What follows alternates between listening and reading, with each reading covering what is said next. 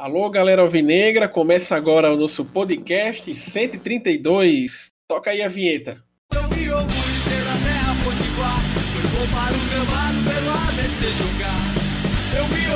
ser da terra potiguar, para o gramado pelo ABC jogar.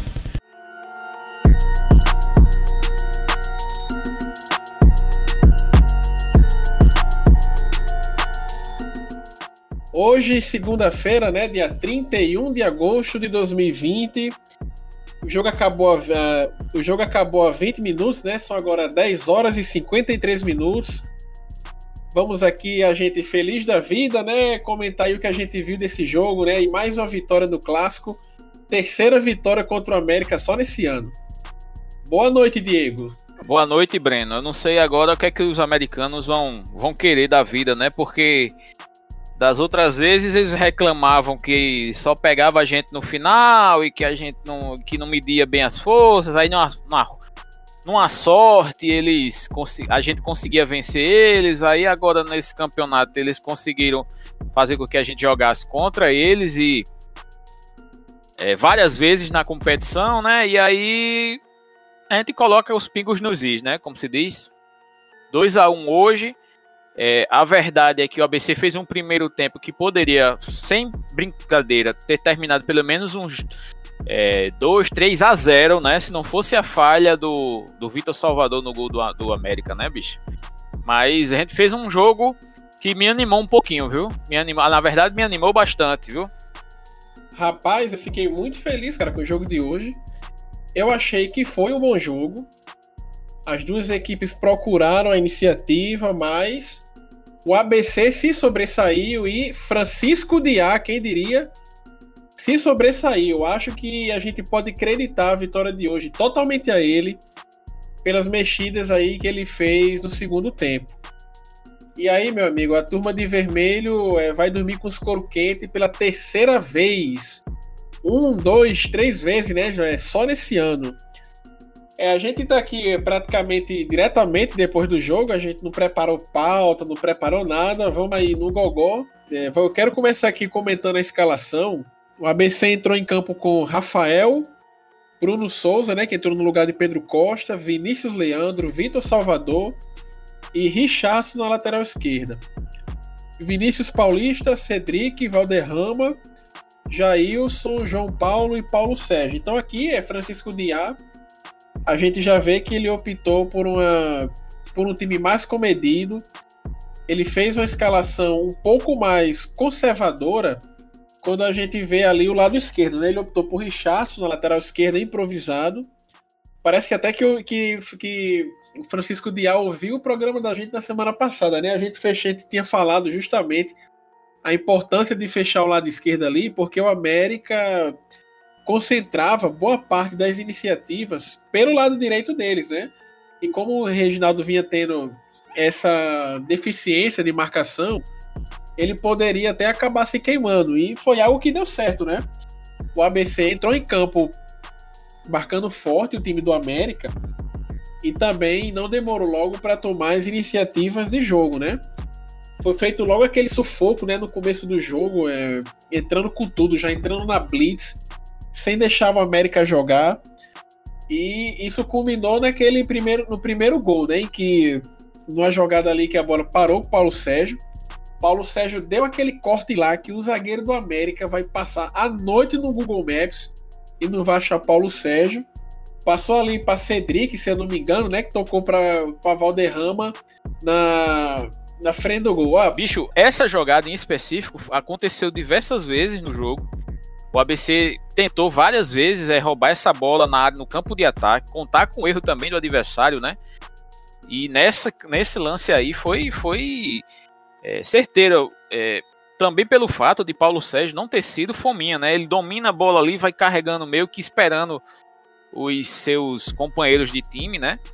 E quando ele percebe a passagem de, de Cedric, né? O João Paulo passou ali, é, eu, achei, eu tava achando que foi Cedric, cara. Foi ali pelo lado direito. É, não sei. Eu sei que passou o jogador e ele, ele conseguiu ter frieza para dar o passe certo e o, e o cruzamento também perfeito ali, encontrando o Valderrama no, no outro lado, né? É, É, rapidinho, eu acho que o jogador do América ali nessa, nessa jogada desse gol esperava que ele fosse bater direto, né? Porque você pega ali, camisa 9. Ele era o último, ele era o último homem no momento daquela jogada. Pronto, ele vai bater, mas não, ele deu o corte, né? O zagueiro foi no carrinho. E ali, quando, quando o zagueiro é, deu aquele carrinho que ficou para trás, aí o lado direito ficou todo arreganhado. E foi o faz e me abraça. Exatamente, ficou a, a, entrada de Valderrama como homem surpresa ali também deu uma quebrada no, no goleiro, no zagueiro, em todo mundo ali. É, eu acredito até que foi uma jogada até meio que treinada, né? Porque você vê, vê Valderrama entrando ali sozinho por trás de toda a defesa para escorar essa bola. Eu acredito que, que em algum momento dos treinamentos o, o, os, os jogadores eles buscam fazer esse tipo de jogada no segundo pau, né? Geralmente, né, Breno? Quem faz esse tipo de gol no ABC é Jailson, né?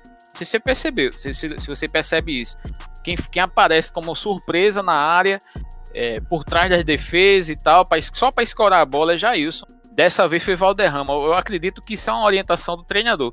Mas como você bem lembrou, né, a escalação diferente do, do ABC, ele, Richardson ali, nitidamente ele foi para conter essa subida no, do lado esquerdo, né? Do, do lateral esquerdo do, aliás, direito do América. E a defesa do ABC, ele. A defesa do ABC, ele teve bem no jogo. Teve bem no jogo. Foi testada no segundo tempo, né? No segundo tempo, o, o, o ABC, ele até sentiu um pouquinho a, a, a. acho até que por orientação do treinador Biá, o, o, o ABC não se expôs tanto no primeiro, primeiro terço do segundo tempo, né? O, o, adversário ele foi para cima, fez logo duas alterações no intervalo, né? Ele colocou colocou jogadores de meio ataque para preencher bem o ataque. O ABC sofreu um pouquinho, mas é, na base do contra-ataque o ABC liquidou a partida. Teve, assim, no, na metade para o fim do jogo, já teve, no segundo tempo, já teve jogadas importantes ali com aquele. Kesley teve lá, mostrou ser um jogador que, se não é sensacional, é até estranho falar isso, porque no nível, no nível da, do futebol do Rio Grande do Norte, falei em jogador sensacional, com algum desempenho sensacional, é um pouquinho de exagero, mas ele mostrou que é aquele jogador rapidinho, né, que vai receber a bola, dar uma agilidade na jogada. Achei, gostei do, do dessa primeira participação dele, ele acabou de chegar no, no ABC, né? E chegou essa semana, semana passada, e mal treinou com a equipe. E aí nós vemos que ele tem um bom futebol, certo? Assim, vai, vai vai avançar se ele tiver mesmo qualidade técnica. Ele avança com boa qualidade nesse ataque. É... Destaque também a participação de a participação abaixo um pouco da crítica de João Paulo, certo? Ele nesse jogo, não sei se ele sentiu o gramado pesado, se ele se ressentiu da maratona de jogos ou se sentiu novamente problema no joelho, no joelho ou no pubis, agora me, me fugiu se qual é a, a, o problema físico dele mas é, hoje esteve abaixo. É, te, quem teve muito bem no jogo de hoje foi Vinícius Leandro. É, Vitor Salvador, sacanagem aquele gol que ele entregou pro rapaz do América. Que é bom aquele atacante novinho. Zé Eduardo. É bom jogador. É bom ficar de olho, né? Porque de repente pinta por aqui. Mas foi uma entregada violenta, certo? Rafael no segundo tempo ele foi exigido e foi bem foi exigido e foi bem. Só não estou gostando de uma coisa, eu quero saber até da sua opinião, Breno. É, o que é que você está achando de Rafael tá jogando tão fora do gol quando a bola chega por ali na, na defesa do ABC, quando ele precisa sair jogando com os pés. Eu acho que ele tá exagerando um pouquinho no posicionamento e hoje se o rapaz do América acerta um, um chute de longa distância ali, era bem possível que a gente tomasse aquele gol. Isso não é particularmente uma característica de Rafael, né? Desde que Neuer começou a puxar essa moda lá com o Guardiola, sei lá, no Bayern de Munique, tá essa história de que ah, o goleiro tem que jogar pelos pés, ah, goleiro tem que ser líbero. Eu, para mim, não. É para mim, goleiro, ele tem que saber jogar muito bem com as mãos. Claro que tem que sair jogando, o goleiro tem que ter uma boa visão de campo. O goleiro ele tem que ficar ligado para poder passar a bola pro melhor companheiro, né, que tiver em boas condições. Mas não deve ser uma prioridade, né? O pessoal também não deve exagerar muito. Eu lembro uma vez que Rogério Senna, o seu goleiro favorito, ele foi inventar de dar uma de líbero, de sair jogando com os pés, o cara acertou uma bola lá no meio da rua. Eu acho que tem que tomar cuidado com esse tipo de coisa, né? Mas eu acho que Rafael ele teve muito bem no jogo de hoje. Lembrando ali que o jogador do América teve uma oportunidade cara a cara para virar no segundo tempo. E ele defendeu a bola ali, né? Tava, chegou quase nos pés ali do jogador, no mano a mano. Mas há de se tomar cuidado, né? Porque teve, outra, teve outro lance também que Rafael ia entregando a rapadura. Eu acho que foi um tal do Romarinho no América, o cara puxou para a esquerda, chutou. Eu não sei se a bola veio dando curva, se a bola ali veio meio molhada, mas ele ia batendo a roupa ali na pequena área, né? Mas para mim isso aí foi detalhe, né? Da, em relação à boa atuação que Rafael teve hoje. Ele se garantiu quando o ABC precisou dele. É, eu chamei essa atenção porque me, me chamou a atenção essa questão dele estar tão avançado no posicionamento, né? Eu acredito que não era necessária essa situação de, de ele às vezes passar quase da linha intermediária para tocar para um zagueiro e tal, até porque se o adversário de marcação na saída de bola complica demais, né? Ele demora. Geralmente o goleiro ele não, ele não é muito rápido na, na recomposição para entrar debaixo das traves. E aí sobra uma. Sobra, pode sobrar uma oportunidade de, de fazer um gol de longa distância. Mas fora isso, ele foi realmente um. Talvez o melhor jogador do jogo. Ali entre os dois melhores jogadores do jogo. Do jogo. Ele e Paulo Sérgio foram, foram destaques aí dessa partida. Eu quero também dar um destaque aí a Valderrama, viu? É, naquele período que o ABC tinha morrido em campo, né? No primeiro terço do segundo tempo, quem ainda se sobressaía era Valderrama pelo lado direito. Ele driblava um, dois, ele tentava ali, é, ele tentava buscar ou Bruno Souza ou Paulo Sérgio, mas ele ainda deu um, ele deu um bom trabalho para o bom goleiro do América, né? Ele chutou uma bola de longe ali que o goleiro fez uma defesaça. Realmente, esse jogo de hoje, Valderrama pediu passagem e realmente ele mostrou porque vinha, vinha tendo a preferência de Francisco Diá antes ele ter aquela lesão no ombro. É, e contando até porque Cedric também não tá brilhando muito, né? Ele tá fazendo futebol normal e aí quando eles dois jogam na, numa partida ou começando na reserva e o titular e vice-versa, é, os dois mostram boa qualidade, né? Mas Cedric nesse jogo em específico não esteve tão bem assim na minha, na minha visão. E, e olha que o ABC venceu um adversário que mostrou alguma qualidade, principalmente no segundo tempo, mas que tem suas deficiências e é bom ficar bem atento a essas deficiências para saber explorar e vencer, né? Porque quem, quem vence o clássico geralmente é quem erra menos. São geralmente duas equipes de mesma qualidade e se você erra menos, certamente você você sairá vencedor, né? O primeiro gol foi basicamente de um erro, né? Por exemplo. Você acha que o ABC errou bem menos que o América mesmo hoje? Tanto assim? Eu acho que errou bem menos. Eu acho que errou bem menos do, do que o América. O, é eu acabei de dizer, o primeiro gol, por exemplo, foi uma falha defensiva na saída de bola, né? Uma recuperação ali rápida, sobrou a bola no pé de, de, de, Paulo, Sérgio, de Paulo Sérgio, né? E foi feito o contra-ataque, né? Isso é um erro crasso ali no início do jogo que aconteceu, né? Mas eu quero comentar aqui que não foi que o ABC é, errou menos que o América. Mas Francisco Diá acertou mais do que Roberto Fernandes.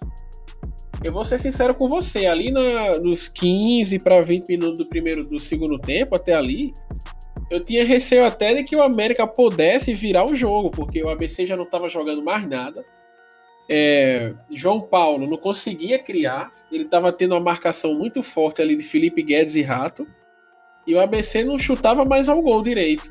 Mas eu acho que o turning point aí desse jogo foi quando ele tirou João Paulo e colocou Kesley, dando sangue novo, e quando ele colocou Berguinho na partida, né? Porque ele colocou um jogador ali aberto pelo lado esquerdo, o Kesley, ele colocou Berguinho pelo lado direito, pelo lado direito, enquanto o América estava mais congestionado pelo meio. Aí, adivinha onde é que saiu o gol do ABC? Bola chegando em Berguinho do lado direito, ele chuta a bola, desvia no cara e gol, e gol. E depois disso, o ABC ainda continuou criando várias chances, né? Esse Kesley, eu creio, ele ele entrou muito bem para uma estreia dele, um jogador que chegou há menos de uma semana, literalmente, no ABC. E ele vai ter ali, é, se ele mantiver esse ritmo de atuações, esse ritmo de bons, bons jogos pelo ABC, para mim ele pode até disputar uma titularidade, viu? Pode até disputar a titularidade, que o cara tiver participação em gol, ele fizer gol, naturalmente ele vai pedir passagem. E Dia tirou, Dia, Dia, o que é que Dia fez? Dia ele transformou a situação de um time que não atacava para um time que conseguiu criar o suficiente para ganhar o jogo. Méritos aí pro nosso professor, viu? Não, você, você falou bem, a gente já vem, já vem falando isso também, né, já no início do, da, até desse podcast. Dia ele acertou na escalação. No podcast passado a gente tinha, eu tinha levantado na verdade uma característica que Dia vem apresentando aí uh, desde, desde sempre, né? Na verdade, o Dia não é um cara que está começando agora, ele vem já de um bom tempo mostrando essa característica de armar bem as equipes é, que, que treina, né? Às vezes ele não tem nem a melhor equipe, do, da competição, mas os times deles são geralmente bem acertados. Talvez o grande defeito de Diá e todos aqueles que seguem a cartilha Vanderlei Luxemburgo é a questão do ego, né? Às vezes o ego de Diá é um pouco inflado, né? E aí ele mete os pés pelas mãos. Mas como treinador de futebol, o Diá sempre mostrou uma boa qualidade, né?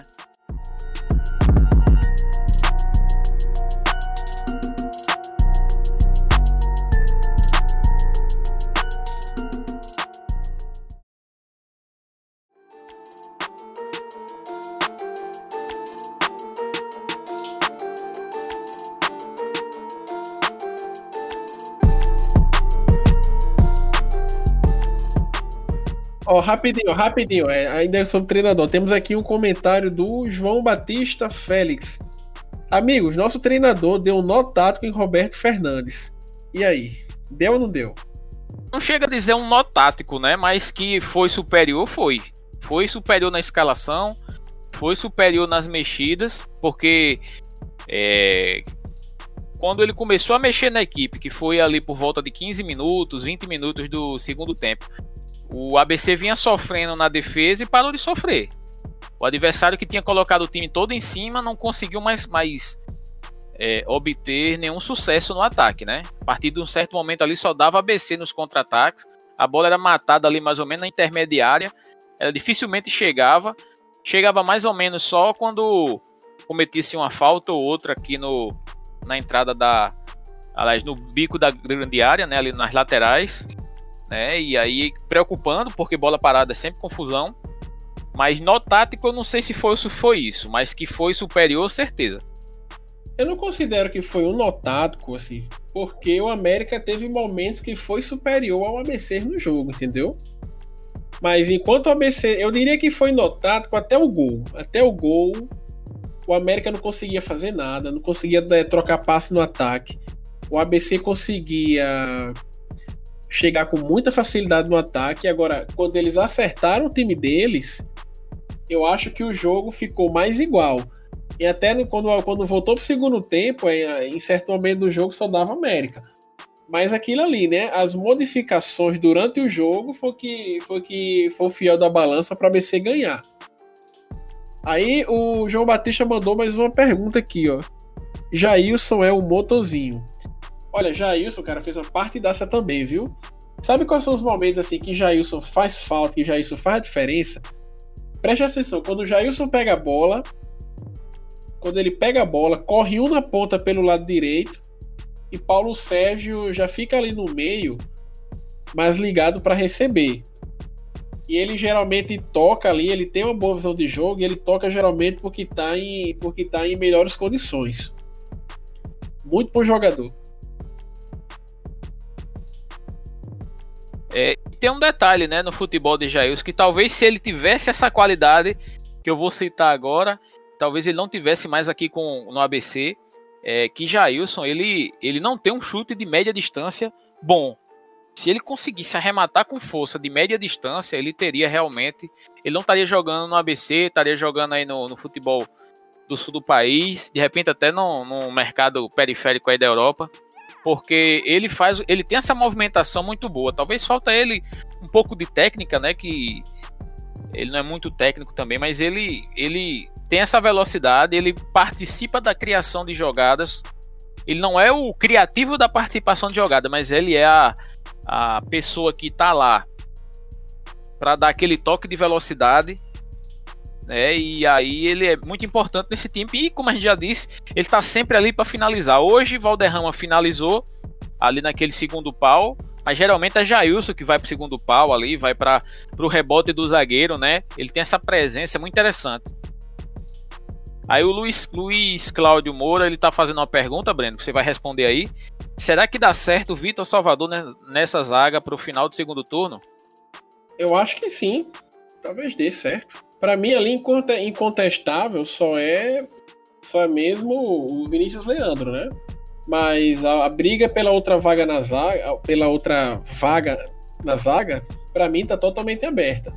Entre ele e entre Richardson, né? Para mim, Richardson é, leva um pouco de vantagem nessa disputa. Joécio era o dono da posição, né? Saiu, mas eu acho que talvez o ideal mesmo é contratar outro zagueiro aí antes do início da Série D, para fechar o quarteto. Na verdade, é primordial, né? o, o ABC contratar esse zagueiro. Você fazer uma, uma série D aí com quatro ou cinco zagueiros é uma loucura. O normal é que você tenha pelo menos seis zagueiros, porque zagueiro é uma posição que o jogador se machuca muito por, pelo excesso de contato, né? E toma muito cartão, né? Geralmente tá revez, revezando aí. Se você tiver cinco, seis zagueiros aí, é, não, não, precisam ser seis zagueiros de mesmo nível, pode ser zagueiros da, da base ou, ou revelações do campeonato mas que sejam jogadores que apresentem um futebol de um nível razoável e que tenho certeza que todos eles irão jogar nessas partidas, até porque o campeonato é longo. O Richardson, é, só complementando o que Breno falou, o Richardson ele tem um, uma diferença no futebol de Vitor Salvador e de Vinícius Leandro, é que Richardson ele é um, na minha visão, ele é um zagueiro franzino. Por ser franzino, ele tem dificuldade, na minha visão, de ir para o choque na defesa, né? É, e ele tanto é um zagueiro franzino, ele vai, vai bem também na lateral esquerda. Eu acredito que hoje, se o ABC tivesse um lateral esquerdo de confiança, defensivamente e ofensivamente, obviamente eu acho que Richardson ele é mais técnico do que Vitor Salvador. Mas Vitor, Vitor Salvador é uma geladeira, né, amiga? Aí você tendo um ataque que que você tendo um ataque rápido, como a América tem, com jogadores pesados, pode talvez não ser a melhor solução. Mas em um campeonato em que você tenha atacantes também pesados, com mais experiência, dois camaradas daquele tamanho certamente impõe respeito, né? Isso acontece muito quando o ABC joga Série B. Eu não sei se você já percebeu, Breno. Quando o ABC joga Série B, os, a, os zagueiros do ABC geralmente levam desvantagem com os ataques que que jogam contra a gente, né? Porque geralmente são jogadores até um pouco mais altos e vão pro choque com mais facilidade, né? E Ricardo Paulo Araújo tá falando aqui que é muito pesado, se era um mais maneiro, chegaria na bola. Tá falando de Vitor Salvador no lance do primeiro gol, né? Do, aliás, do gol do América no jogo, né? Rapaz, aquele primeiro gol, do, aquele gol do, aliás, o único gol do América para mim foi meninice, cara, levar aquilo ali. Uma bola daquela aos 48 já do primeiro tempo, apagada as luzes, ali era para parar na falta. Entendeu? Correu o risco mesmo de levar o vermelho, entendeu? Porque era melhor você voltar pro segundo tempo ganhando do que levar um gol desse para desmotivar logo no finalzinho do jogo. Faltou malícia. Faltou malícia. Na verdade, o que aconteceu, não sei se, se a galera lembra, ele fura a bola tá ali, a feição pra ele dar um bicuda, ele fura, a bola dá um geek meio doido, cai perto de, do atacante do, do, América, e aí ele consegue a arrancada. Quando Vitor Salvador se recupera, ele já tá dentro da área, aí não dá mais para fazer a falta, porque aí seria pênalti. E aí a jogada prossegue, né? Se ele tivesse conseguido aproximar antes de entrar na área, obviamente ele ia fazer aquela falta. Cara, eu pensava que o atacante do América ele ia para cavar o pênalti, eu não esperava a finalização. Mas ele conseguiu ali uma, uma brechinha entre o espaço que Rafael deixou ali, é do lado esquerdo dele, né? Entre ele e a trave. E a bola só tinha esse espaço para passar e ela foi em direção ao gol. A gente tem mais algumas colocações por aqui, ó. O zagueiro mais técnico que o ABC tem hoje é Richardson Jussier. E o Luiz Cláudio Moura está falando, eu não iria com Reginaldo, né? É, é, é aquele negócio, Biá parece que também não, né? Ele não tá acreditando que, que Reginaldo tenha estofo ainda para para jogar essa final, mas não se engane. na Série D, eu tenho para mim que Richardson vai jogar a temporada toda como titular. Eu não vejo o ABC contratando um lateral, até porque existe uma escassez de bons laterais e existe uma escassez de, de zagueiros, é, de laterais razoáveis no futebol brasileiro. São todos meia boca, ou ofensivos demais ou defensivos demais. E sendo ofensivos demais ou defensivos demais, o inverso também é verdade. Eles são é, fraquíssimos na defesa ou muito fracos no ataque. E aí nós temos que viver nessa gangorra. Eu tenho para mim que Reginaldo, ele ele vai acabar sendo titular a temporada toda do ABC na Série D. Rapaz, eu não duvido não, viu? Porque a Série D não é uma competição que preza muito pela técnica. É muito, é um jogo muito forte, é muito contato. É, assim, você ganha, principalmente quando você tá no mata-mata 1 a 0 é goleada. Talvez essa Série D não seja a competição para Reginaldo. Ou então, se for, se for para Reginaldo entrar, talvez ele entre no meio campo ofensivo, por exemplo, que também pode ser uma característica dele. Nesse jogo de hoje, é, o que eu tava pensando é que Diá poderia colocar o Reginaldo no lugar de no lugar de João Paulo para jogar ali junto com o Jailson, tentando criar ali pelo lado esquerdo, mas não, é, é pelo que pelo visto, Diá vai insistir em Reginaldo como lateral esquerdo enquanto tiver pelo ABC mesmo. Até porque não tem outro, né? Em condições de jogar, né? Aí tem isso, né? É, o João Pedro ele tá perguntando aqui aonde o Alisson entraria nesse time. Eu digo a você, é, João Pedro, sem medo de errar, onde ele quiser. Boa. Eu acredito que o Alisson ele vai começar a Série D na reserva e vai entrando à medida que for os jogos forem acontecendo. Mas é, vendo que o Dia vem escalando, o time base do ABC não é necessariamente esse que jogou hoje contra o América. O time base do ABC é aquele com é mais ou menos num 4-3-2-1 ali, com os meias meio abertos e tal, com, que é o ataque formado ali Berguinho, Jailson e, e, e, e Paulo Sérgio na frente. Ele entraria no lugar de Berguinho nesse momento. Não pela direita, pela esquerda. Jogaria Jailson pela direita que ele já fez boa parte do campeonato desse jeito, e Jailson e o Alisson pela esquerda. É ali que, ele, que eu acho que ele entra.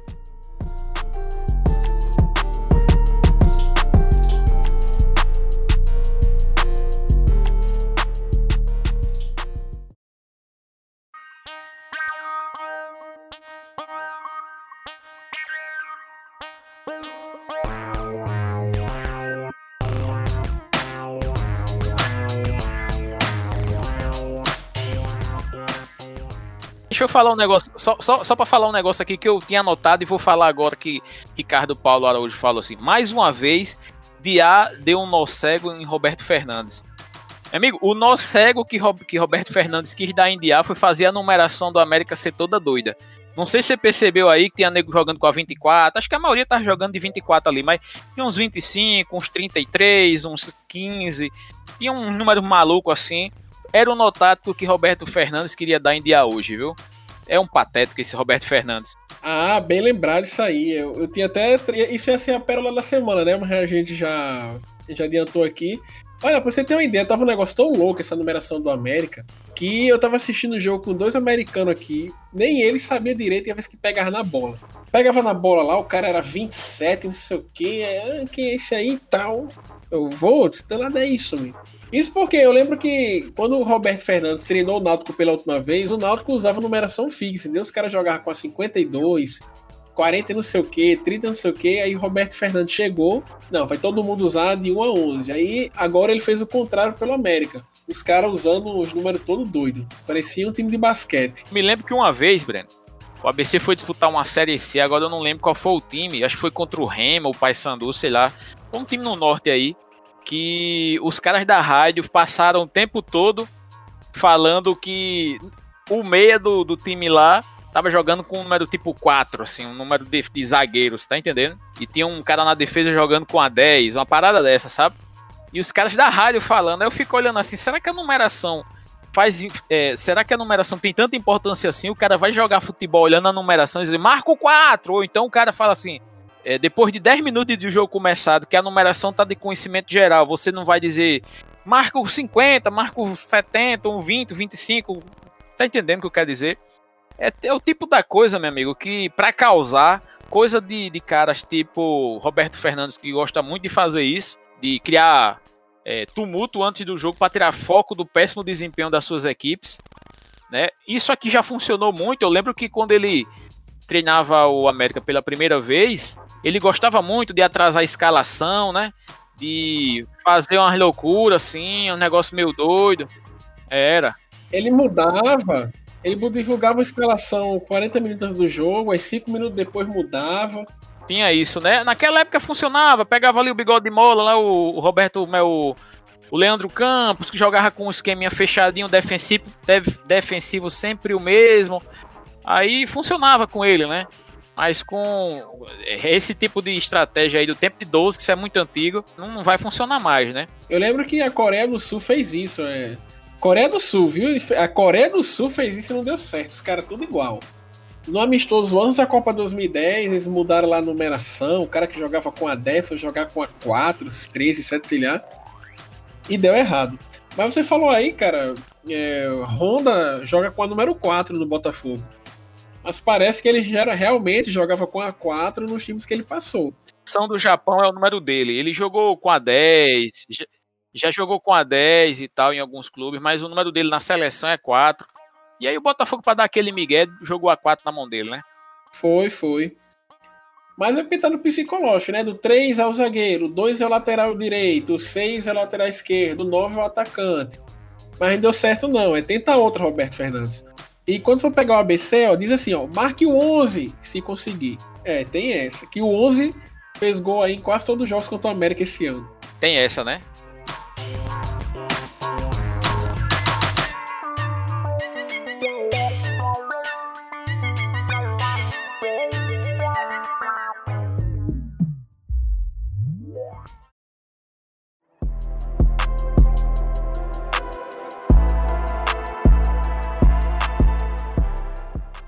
Breno, vamos falar do, vamos falar do, do, do outro assunto aí do que a gente já fala, já vinha falando do Vanildo Flix aí que deu pau de novo aí.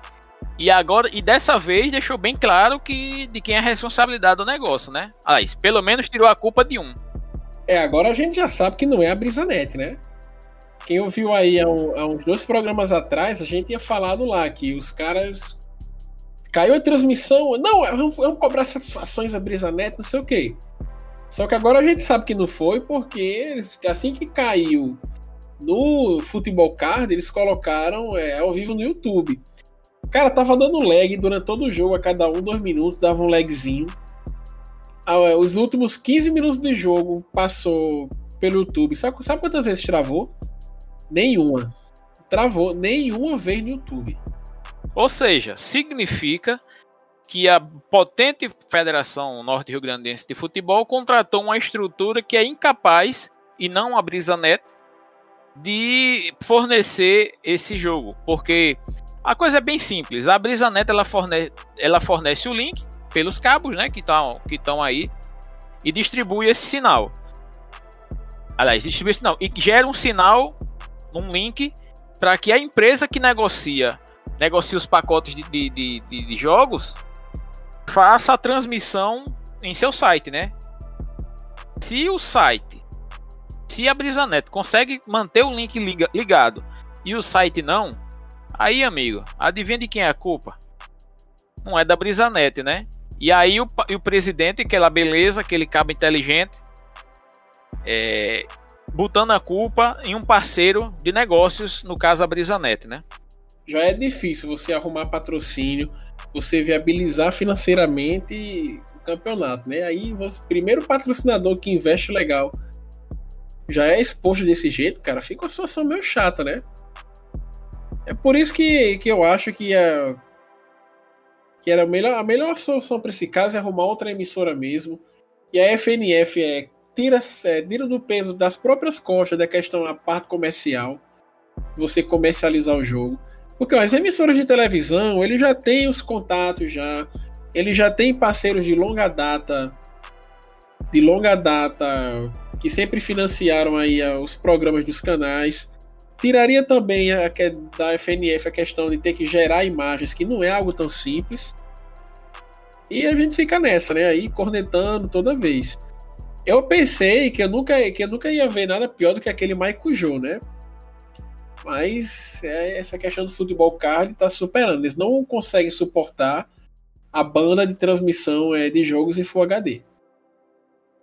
HD nenhum, precisa ser em, em, em Full HD. O, o Evanderson Moraes, ele colocou aqui alguns, algumas colocações sobre o, o, o Vanildo Flix, né? E ele colocou aqui dois pontos. Ele colocou um ressarcimento de quem pagou. E dois, liberar pelo YouTube é o atestado da incompetência deles. É, é exatamente isso, né? Eles até agora não, fiz, não tomaram nenhuma atitude aí, pelo menos que eu saiba, quanto ao ressarcimento. Primeiro, daquele jogo lá de Mossoró, que o Potiguar recebeu lá o América e não teve transmissão. Apesar de terem sido negociados é, pacotes. Breaking news! Eita, parece que Roberto Fernandes caiu. Uma pena, né, bicho? Que a gente tava querendo bater de rola murcha com ele, na cara dele, né? Tava querendo dar uma. É, exatamente. Tava querendo dar aquela passada de rola na cara deles e, e acabou que ele acabou sendo demitido primeiro, né? Mas ele já tava balançando desde a derrota para para o time lá na Copa do Brasil para Juventude, né? E não é nada surpreende, né? Nada surpreende. E voltando a falar rapidamente aqui, eles não, a FNF não ressarciu ninguém até agora, pelo que eu sei. Nesse caso de hoje, certamente deverá, se entrar na justiça, vai ganhar quem entrar, pedindo ressarcimento e danos morais. E, e é o YouTube, bicho. Queira ou não queira, bicho, a estrutura do YouTube para transmissão ao vivo é sensacional é sensacional. Tanto é que eles estão investindo muito nessa questão de lives, eles estão abandonando até os vídeos, a publicação de vídeos por usuários, estão, na verdade, desestimulando esse tipo de produto para que se invista cada vez mais em produções ao vivo. E também, também, também estão querendo dar uma censurazinha controlando o, o que se publica lá também, né? É bom que se diga. É, eu quero lembrar aqui que a gente teve live de sertanejo com 10 milhões ao vivo, né? E não é, e não é da, e não é da hora para outra que você vai fazer uma transmissão para 600, 1000, 2000, 2600, que foi o que eu vi hoje top na no máxima hoje lá na FNF TV Avanildo Flix. E não é de uma hora para outra que você monta uma estrutura e faz esse tipo de transmissão, né, Breno? Olha, vamos fazer uma continha de padaria aqui, ó. Naquela live de sertanejo lá, não sei se foi Gustavo Lima, Tava mais de 10 milhões de pessoas ao vivo. São três Rio Grande do Norte completos assistindo aquela live lá. Assim, isso aí é o poder do YouTube. Rio Grande do Norte tem 3 milhões e meio de pessoas, né? Vai ter censo esse ano. Três Rio Grande do Norte assistindo simultaneamente e YouTube dando de conta. Aí já não se discute, né?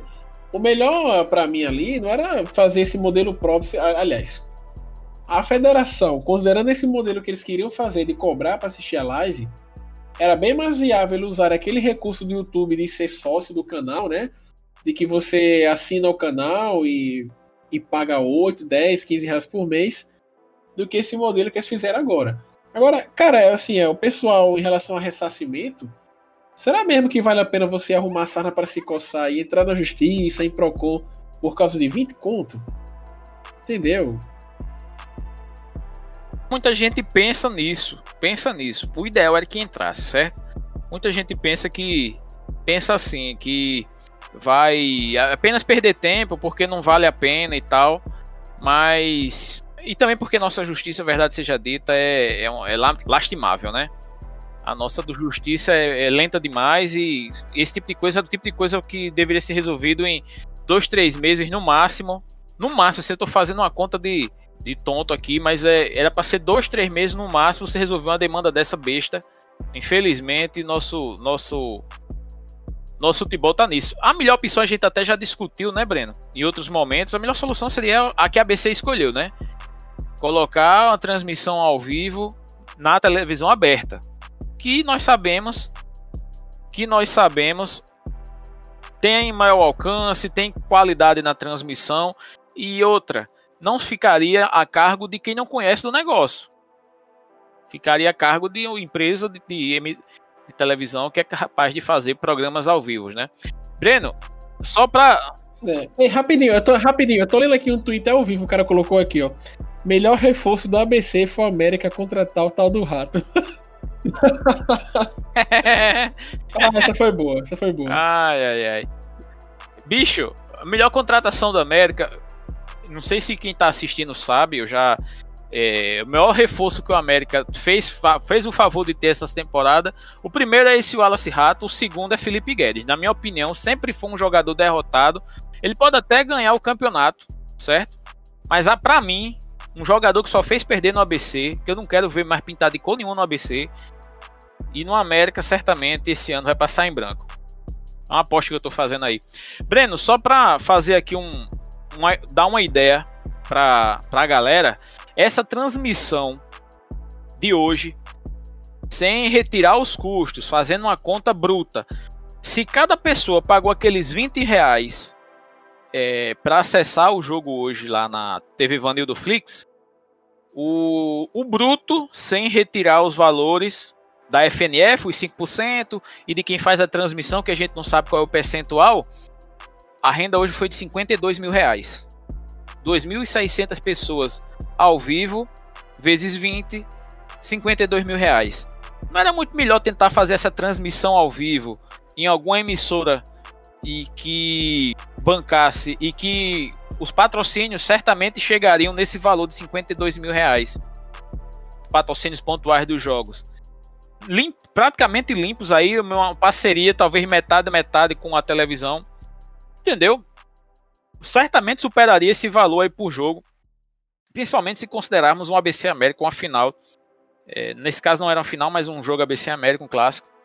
É, é difícil, né, bicho? A gente ia é, contra fatos, não argumentos. Aí nós temos aí o, o, o, a palavra oficial da FNF numa dessas rádios aí, o narrador gaúcho, que muita gente adora. É, falando que era que a federação esperava mais ou menos esse valor, né? A federação esperava esse, esse valor, ou seja, a federação fez um negócio para dar prejuízo. E quanto à arbitragem de Caio Max? Mas para mim foi ok, é. não teve nenhum muito lance polêmico no jogo. Só aquele lance lá do primeiro tempo que pode ter sido pênalti, eu quero rever aquilo ali. Mas assim, não teve expulsões, o jogo não descambou para violência não teve impedimento polêmico, para mim foi ok. Como é, assim, aquele lance do, do daquele lance da, do pênalti. Da possível falta. Na verdade, Breno. Da possível falta. Possível, possível pênalti. Na verdade, Breno, aquele lance ali, eu não sei dizer se houve pênalti. A imagem que nós temos, que é a única que teve na transmissão, é a imagem do jogo, aquela do alto, sem muito detalhe. Nessa imagem, a única coisa que dá para perceber é que o jogador do ABC coloca a perna para trás, mas não fica claro se há o toque. Não fica claro se há o toque. E tem mais um detalhe. O juiz está bem perto ali, o que me leva a crer que o jogador do América também força a jogada, abrindo um pouco a perna para forçar o toque na jogada, entendeu? E aí é por isso que eu acho que o lance foi normal. Eu vou com a arbitragem. O cara tava tão perto ali, bicho, e a câmera, como eu disse, a televisão não conseguiu mostrar o lance em detalhes. É, eu concordo com você. Foi meio de longe, porque aparentou ali para é, o jogador do ABC supostamente teria colocado a pé, deixado a perna ali. Mas, cara, ali é complicado. O cara, o cara não foi disputar aquele lance. O jogador do América ali, ele foi tentar se jogar, entendeu?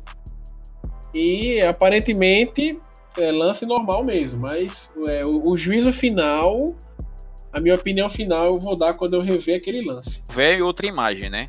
Tem esse detalhe também. E o Giliardi falou aqui que a, televis... a transmissão pela TV, todo mundo com acesso. Giliardi, a gente vem batendo isso já há uns três programas, três podcasts aí que a gente gravou. A melhor solução foi a que a ABC encontrou, fazer uma parceria com a televisão, é, no caso a Bandeirantes, para fazer a Série D para gravar a série D, para transmitir a série D do, para o ABC. É, a gente falou também que, segundo o Ítalo Anderson, que é um comentarista de futebol da, da cidade, não sei se você conhece, ele trabalhava na TV União. A TV União em 2018, ele é, tentou fazer uma transmissão nos moldes que a, o SBT fez com o Flamengo. A federação e a televisão dividiriam os custos da transmissão e tudo que fosse apurado com patrocínio seria dividido igualmente, entendeu? É, essa é a melhor opção. Por quê? Porque tem, a televisão tem alcance, amigo. Toda cidade tem, um, tem uma, uma, uma antena parabólica. A TV União, por exemplo, a Band, tem é, é, repetidoras em, em, em, algumas cidades da capital, da capital não, do estado. É, a TV União, principalmente, tem várias, é, é, televisão aberta em várias cidades do interior, entendeu? É, e não se tentou fechar uma situação nesse, nesse sentido. Preferiu-se criar uma situação em, de exclusão de boa parte da população, que mais da metade é sabido que mais da metade do nosso estado não tem conexão com internet.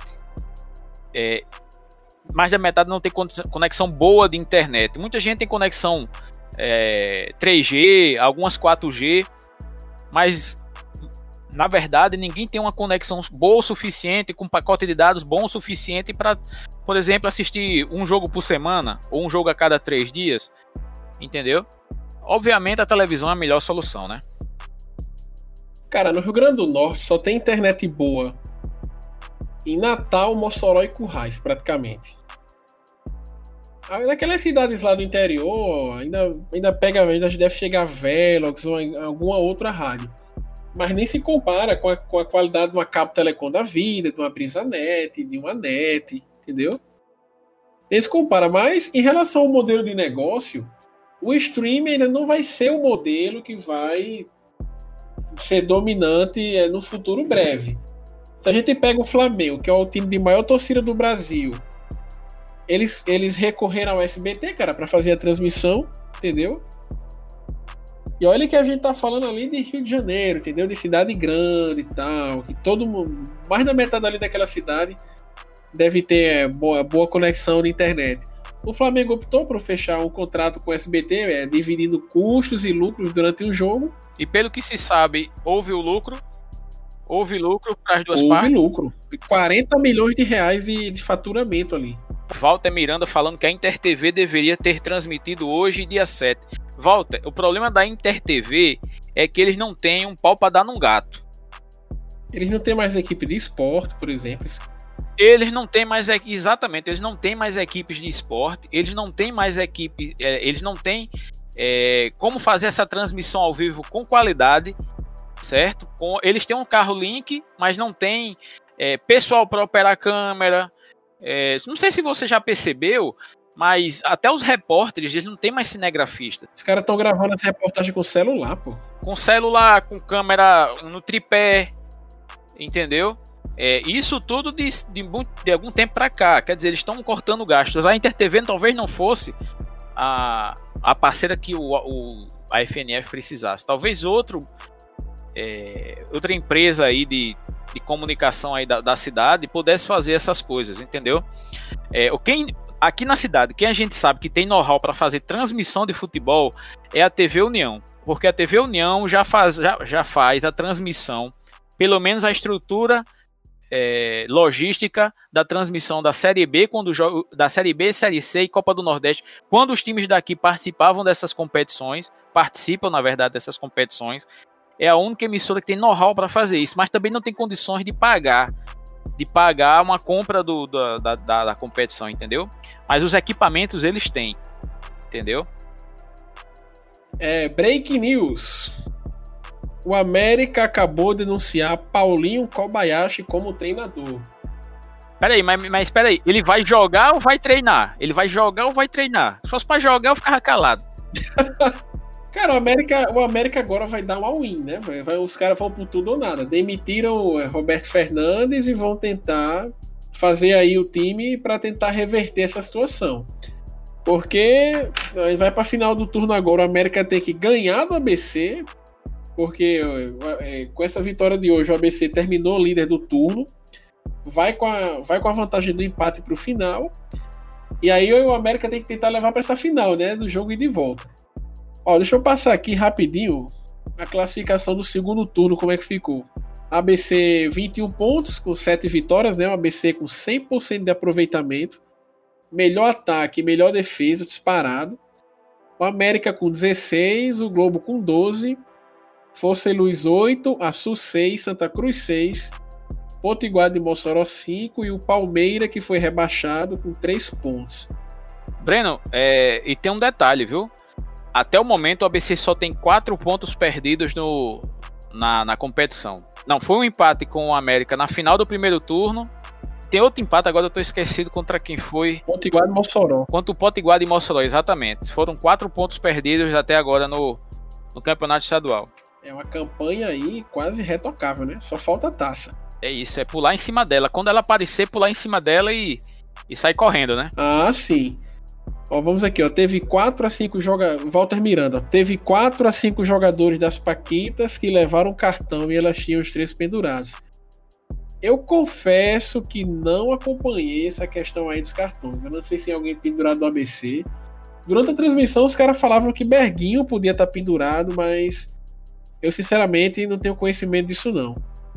Aí o Evanson Moraes, o fato é que o ABC tem que se esforçar muito para perder esse campeonato. É, até agora sim. Foi por desespero agora. Mas é aquilo que a gente ia alertar, cara. A gente tem que ter cuidado que não tem nada ganho ainda. O turno não tá ganho, o campeonato não tá ganho. Vamos ter cuidado, assim, com essa questão de oba-oba, pra gente não entrar de salto alto na final e perder, porque tem campeonatos recentes aí, tem vários jogos recentes que o salto alto acabou, acabou motivando o outro lado.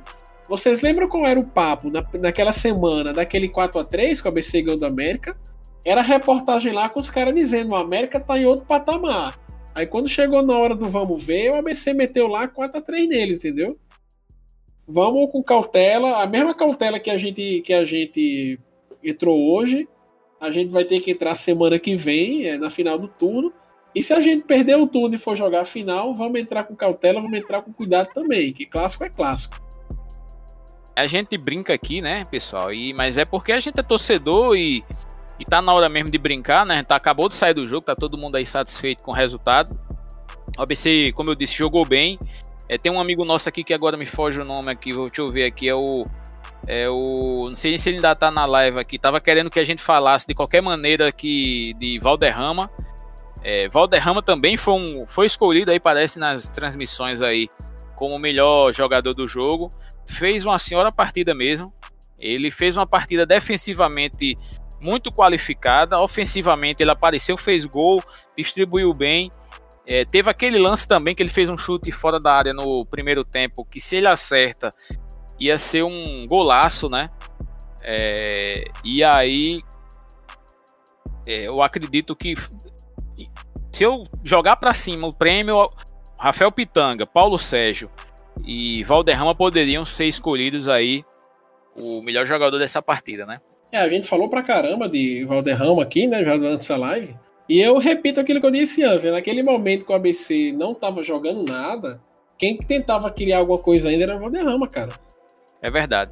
O Evanderson Moraes é, afirmou aqui: não tá ganho, mas pelos indícios da campanha, confronto direto, situação do lado, do lado de lá, é de se ter cautela, claro, mas não tem como dizer que, que tá muito perto. Eu, eu, eu também acho que, que tá perto, ó, tá perto até porque é, estaria perto de qualquer maneira. Estaria perto de qualquer maneira, no máximo três jogos. Eu acho que o, que o campeonato é decidido no próximo. A BC joga pelo empate, jogando em casa. É, eu acredito que o campeonato é decidido no próximo jogo, mas é, no futebol, amigão, a gente já viu tanta coisa. Aquele título, acho que do ano. Foi aquele do ano passado que a gente perdeu, foi do outro ano, agora. Agora eu tô em dúvida, a gente perdeu no último lance, cara. Não, a gente perdeu no último lance do jogo. Entendeu? É, é são essas coisas que o futebol, por isso que o futebol é, é legal, que nós temos aí esse tipo, esse tipo de coisa, né?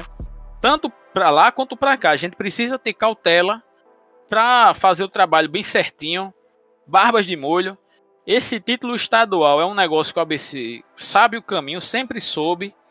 Tá aí o número de títulos da gente que não deixa a gente mentir. A gente sabe vencer esse torneio. E mas a gente não pode cair nesse oba-oba. Eu acho que o mínimo oba-oba possível é o melhor, certo?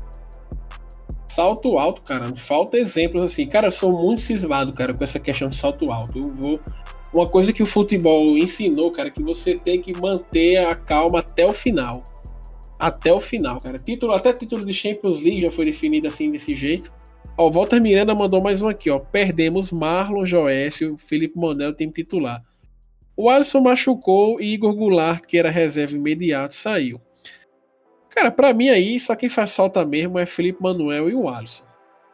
Mas Igor Goulart provou hoje que é substituível, que o Kesley pode muito bem entrar no lugar dele. O Will Marlon, para mim, não faz falta. Né? A gente já reclamava dele, minha irmã, até antes da parada. Isso mesmo. E o Joécio também, né? O Joécio, talvez ele devia ter nem renovado para esse ano, mas. É, o Evanderson mandou mais uma mensagem aí. Ele disse: Uma coisa que não gostei hoje no ABC foi que o time, até a entrada de Berguinho, estava com a cabeça no empate. E isso quase levou o jogo para o ralo não pode entrar confiando em regulamento também. Eu, eu acho, Evantos, e eu queria até que Breno falasse mais a respeito, eu acho que não é bem assim não, viu? Eu acho que teve também um, um, uma situação do adversário ter ido para cima, teve uma situação também do, do ABC ter dado uma cansada e o campo com aquela chuva toda não estar muito na, no jogo de alguns jogadores ali do ABC, né? Muito favorável ao jogo de alguns ali, né? Rapaz, 90 minutos dá tempo de acontecer muita coisa. Mas essa frase ela é marcante, ela tem um fundo de verdade, é que quem joga, quem entra para jogar pelo empate perde. Mas eu acho que nem não foi nem nesse jogo que o ABC entrou para empatar. Para mim, assim, os 20 primeiros minutos provam que o ABC entrou hoje para vencer, o ABC entrou para fazer o seu trabalho. Agora, a final do primeiro turno talvez seja um jogo que se encaixe mais bem nisso aí que você falou, que ali parece parecia que o ABC estava entrando é, pelo empate, correu atrás do América o momento todo. E a gente só veio empatar o jogo mesmo ali aos 44 segundo tempo. Olha, tem um comentário interessante aqui, ó, do Walter Miranda. Eles contrataram um time inteiro nessa parada, praticamente. O fator entrosamento pesa. Sim, verdade, mas eu acho que a parte defensiva do América mudou só um jogador, dois no máximo. Mas os jogadores que eles contrataram para a parte ofensiva, apesar de, de serem jogador recém-chegado, eles foram muito bem e deram trabalho para a defesa do ABC hoje. O tal do Augusto, que para quem se lembra, esse Augusto ele vinha para o ABC no começo do ano, recebeu uma proposta, o negócio foi desfeito, de repente ele apareceu no América agora. Aquele Zé Eduardo, que é muito bom jogador, ele fez o gol na gente hoje. E o lateral direito do América é também bom jogador, ele chegou agora depois da parada.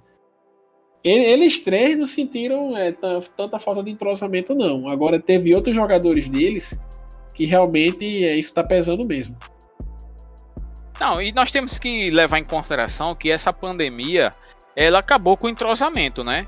É, não é que não é que não deixou nada, deixou terra arrasada. Não, na verdade ele acabou com o entrosamento imediato. Aquele que você veste a camisa e joga um jogo sem sentir a, a diferença. Porque, não se engane, quatro meses parado, meu irmão, não é para qualquer um, não. E foi isso que aconteceu. Quatro meses parado sem poder dar um chute na bola.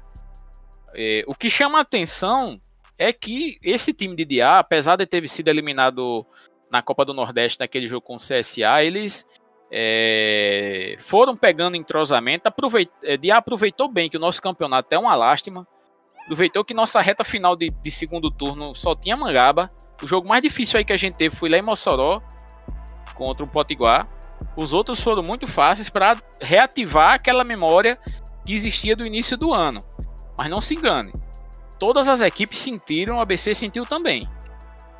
Olha, quatro para vocês terem ideia do que é quatro meses parado. Quando o ABC estava na Série B, a Série B acabava ali no final de novembro, o ABC voltava no final de janeiro. Ou seja, dois meses e pouco parado, no máximo. Agora, meu amigo, foram quatro meses. Quem fica quatro meses parado é time da Série C, da Série B, que acaba a temporada ali em julho, agosto e volta a jogar em janeiro. É como se tivesse começando outra temporada. Exatamente, e é, e é isso que a gente observa, pelo menos eu observo nessa situação, né? O, o, o, entrosamento conquistado é uma memória que existe, conquistado agora, na verdade, é uma memória do que houve. É, o, o taticamente, Diallo não foi idiota de mudar, ele foi muito, muito é, precavido e manteve mais ou menos o que já existia. E aí levaram, levou, a ABC conseguiu readquirir o que existe, é, um pouco desse entrosamento. Tecnicamente, é, é, os jogadores ainda irão sentir fisicamente também durante o resto da temporada, porque outras questões de fisiológicas e, e de, até de contato com a bola mesmo se perde com esse tempo todo de paralisado. É a mesma coisa dele. O jogador não se contundiu, mas é a mesma coisa do cara ter pego uma distensão muscular do grau, grau 3, né? Que, que é mais grave, parece. E que o cara passa dois, três meses parado. É a mesma situação, só que os caras não estavam contundidos, eles estavam sem fazer é, atividades com bola, e aí eles perderam. Você vê aí o nível técnico do Campeonato Brasileiro Série A, meu amigo, que tá acontecendo aí. É um dos mais fracos de muito tempo, pô. Até ano passado que, que os times não tinham se reforçado como esse ano aí, algumas equipes. Os caras não estão conseguindo acertar um passe de dois metros, a maioria. Entendeu? É, isso vai ser sentido durante toda a temporada, com certeza. Ó, oh, Walter Miranda, o fato é que Dias está fazendo um trabalho espetacular esse ano no ABC. 90% criticou sua contratação, mas ele encaixou muito bem o esquema dele com, até, com o elenco que tinha nas mãos. É, eu criticava. Eu era um desses, viu, Walter? Eu não. Eu, eu, sempre, eu sempre chamei Francisco Diá, até por ter uma meia dúzia de defensores incondicionais do, do trabalho dele aqui no, no Rio Grande do Norte, independente do nível do trabalho dele, sempre trataram ele como um excepcional, um fora de série. E eu sempre chamava Diá de o segundo melhor treinador de todos os tempos do futebol mundial. Era o jeito que eu chamava Diá. Sempre começava meus comentários sobre Diá tratando desse, tratando desse jeito. Mas esse ano, bicho, o trabalho no ABC é irrepreensível, pô. Aquele, a dificuldade que ele tá tendo, outros treinadores não conseguiriam é, arranjar soluções para os problemas que ele tá tendo, pô. E ele tá indo bem aí. É, você montar.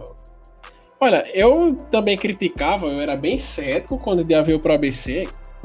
O, o que eu advogava era pior, eu achava que tinha que renovar com o Roberto Fernandes para começar esse ano. Olha a loucura. Mas de ah, acertou aí, engatou aí a, a marcha e bora lá. Bora lá, o time da Série D, eu acho que hoje talvez tenha sido um jogo que a gente possa ter balizado um pouco de como vai ser o nível da Série D. E o ABC tá, tá passando no teste, né, por enquanto. O time não tá perfeito, mas a gente tá com a espinha dorsal da equipe que vai jogar o Campeonato Brasileiro. Certeza. O ABC hoje tem um time base. É obviamente que esse time base ele precisa de alguns reforços, né? E eu acredito que a diretoria tem que tentar resolver alguns desses problemas, né? É, na lateral, nas laterais, né? Pedro, é, Pedro Costa também não, não, é um cara que, que me agrade muito, mas é, nós precisamos de zagueiros, nós precisamos de mais um volante, já que saiu Felipe Manuel, precisamos de outro volante. É, no ataque aí, o reserva de Paulo Sérgio, é, né, a gente ainda não tem, certo? E por aí vai. Tem, tem situações ali que nós temos que resolver. E até também dispensar alguns jogadores que não vão ter essa, essa qualidade toda para jogar esse campeonato para a gente, né? Lembrando que a Série D não é um campeonato, não é um campeonato técnico, é um campeonato de vontade, de, de obediência tática, né? É, nós vimos aí nos times que subiram da, das últimas vezes na Série D, a tática mais utilizada era a tática do, do 5-3-2, né? De 5-3-1, 5-4-1. É, um time todo na defesa, jogando nos contra-ataques, né? E aí nós temos que entender qual é a competição que nós vamos usar, até para contratar direito, né? A princípio, esse elenco do ABC é muito qualificado. Ele joga um futebol de meu, no meu campo muito qualificado também mas os, as jogadas pelos lados é extremamente deficiente.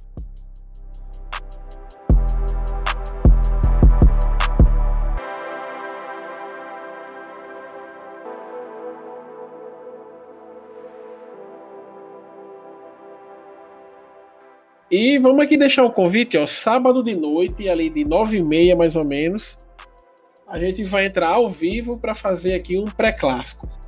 Exato, né? Falar, falar essas, essas coisas que a gente tá falando hoje, com mais tempo para fazer uma prévia do jogo, né? Como a gente fez também, esse domingo a gente lançou um podcast, a gente gravou na sexta-feira é, à noite, nós teremos aí na é, sexta-feira passada e publicamos o podcast no domingo. É, dessa vez eu acho que eu vou editar esse podcast aqui, vai ser para amanhã à tarde. É, também lembrar vocês que quinta-feira nós temos uma live no nosso Instagram, o Instagram Papo Alvinegro. Procura lá Papo Alvinegro que você vai ver esse mesmo escudinho aí do, do elefante lá no Instagram com fone de ouvido e vai ver a nossa live lá. E fica o convite aí para você no sábado, mais ou menos aí 10 e meia, 11 horas, a gente começa a nossa live. Vai, vai ter a notificação aí vocês. Vocês clicam aí para seguir a gente aí no, no Papo Alvinegro. Quando começar a live, você recebe a notificação e você já está sabendo que no sábado nós estaremos aí. Pois é, então um abraço a todos aí, valeu. Falou, galera.